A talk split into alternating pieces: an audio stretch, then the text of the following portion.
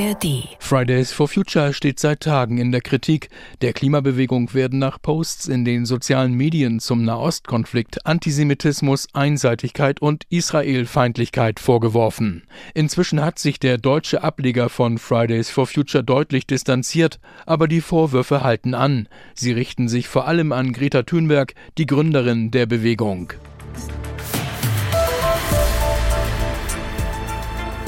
Das ist ein Thema heute und damit herzlich willkommen zum Standpunkte-Podcast von NDR Info mit Meinungen von Journalistinnen und Journalisten aus verschiedenen Medien. Heute ist Montag, der 30. Oktober und ich bin Peter Behrendt.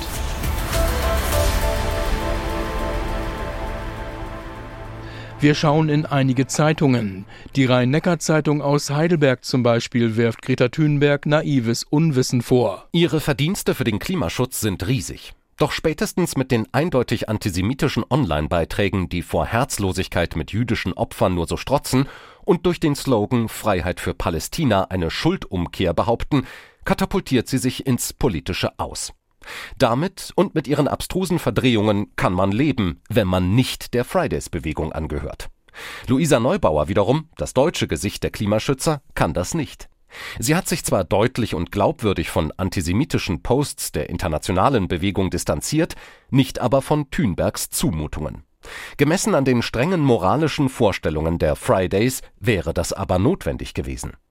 An der Gemengelage kann man wieder einmal sehen, dass die Fallstricke in Sachen Nahostkonflikt sehr eng liegen und dass engagierte Umweltschützer politische Hyperleichtgewichte sein können. Spiegel Online sieht bereits das Ende der Bewegung. Fridays for Future war der Beginn der großen organisierten Klimabewegung, ein grünes Bündnis mit weißer Weste.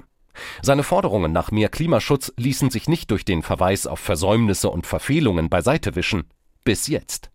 Der Umgang der Bewegung mit dem Hamas-Terror hat viel verändert. Niemand kann derzeit sagen, wie die Klimabewegung künftig aussehen wird. Wenn es überhaupt noch eine Klimabewegung gibt, die den Namen verdient, scheint klar, dass es eine grundsätzlich andere sein wird. Die Leipziger Volkszeitung spricht von einem Skandal bei Fridays for Future und fragt sich, ob der auf einen Mangel an Professionalität zurückzuführen sei, in der Einzelne zum Schaden aller posten dürfen, was sie wollen. In Wahrheit zeigt der Skandal ein weiteres Mal den radikalen Wandel der politischen Kultur in der westlichen Welt an. Sie ist durch wachsende Polarisierung, ja Zerfall gekennzeichnet. Der Wandel hat zumindest in Deutschland mit einem Generationswechsel zu tun.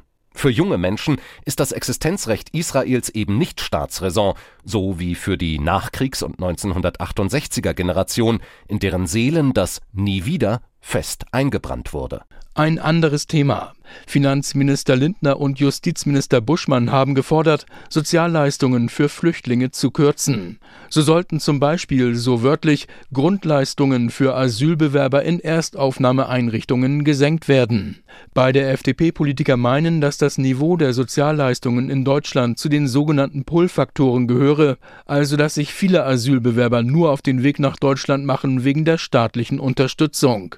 Die Süddeutsche Zeitung aus München findet die Vorschläge nebensächlich und hat eine andere Idee. Die FDP will sich jetzt also selbst überbieten mit Forderungen in der Asylpolitik. Erst kürzlich schlugen die Liberalen vor, Geflüchteten statt Bargeld Sachleistungen zu geben, per Chipkarte und um Überweisungen in Heimatländer zu reduzieren. Der Vorschlag wurde erhört, es gab Zustimmung bis in die SPD. Offenbar hat das FDP-Chef Christian Lindner und Justizminister Marco Buschmann alarmiert, wo kämen Liberale hin, stimmten ihnen Sozis zu. Man hat also sofort nachgelegt, jetzt geht es an Grundrechte. Natürlich wissen die zwei von der FDP, dass jeder zweite Asylerstantragsteller minderjährig ist. Weniger Mittel für Freizeit und Kultur heißt hier mehr Isolation.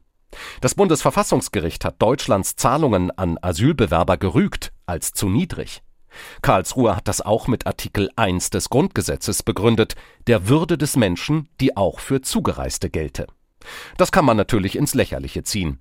Man könnte statt zu provozieren aber auch Dringlicheres anpacken, Arbeitsverbote für Migranten etwa.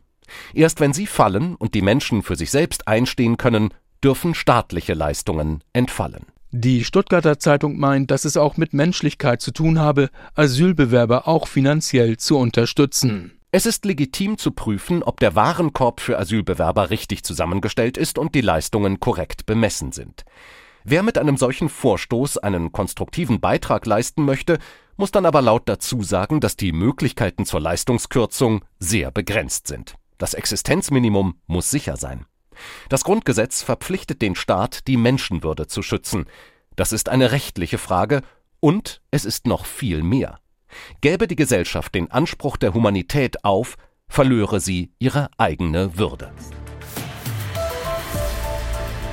Und damit enden die NDR Info Standpunkte für heute. Morgen gibt es eine neue Ausgabe mit Meinungen aus verschiedenen Medien. Ihr könnt den Podcast auch abonnieren, zum Beispiel in der ARD Audiothek. Habt noch einen schönen Tag. Bis bald, sagt Peter Behrendt. Ein Podcast von NDR Info.